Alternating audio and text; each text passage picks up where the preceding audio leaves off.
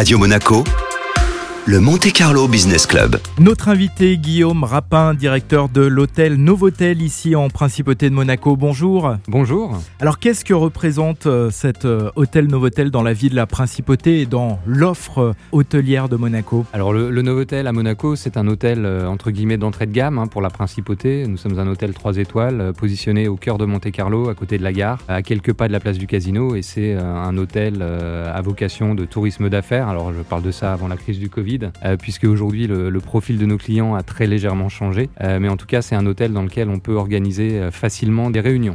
Novotel, c'est de manière générale plutôt une marque d'hôtel de tourisme d'affaires? Alors c'est une marque qui est effectivement tournée sur le tourisme d'affaires avec une offre de réunion très complète et en parallèle c'est une offre qui, une marque qui a développé une offre famille pour la clientèle de loisirs. Mais la vocation principale reste le tourisme d'affaires. Et du coup, quels sont les, les dispositifs spécifiques mis en place euh, justement pour euh, ces personnes qui viennent essentiellement pour le travail Pour le tourisme d'affaires, nous avons euh, effectivement une offre de, de salles de réunion et aujourd'hui on a complété cette, cette offre avec des offres de réunion digitales, soit en tout digital pour deux ou trois personnes dans une salle et pouvoir effectuer une réunion Teams, un studio télé à part entière où les sociétés peuvent organiser des, des communications à impact fort ou un mélange de réunions présentielles et, et distancielles. Alors ces dispositifs, ils sont mis en place à la fois pour des personnes qui viennent séjourner dans l'hôtel. Est-ce que des entreprises monégasques peuvent euh, aussi en bénéficier? C'est avant tout pour euh, les entreprises monégasques et notre marché local que nous avons mis en place ces, euh, ces solutions parce qu'aujourd'hui,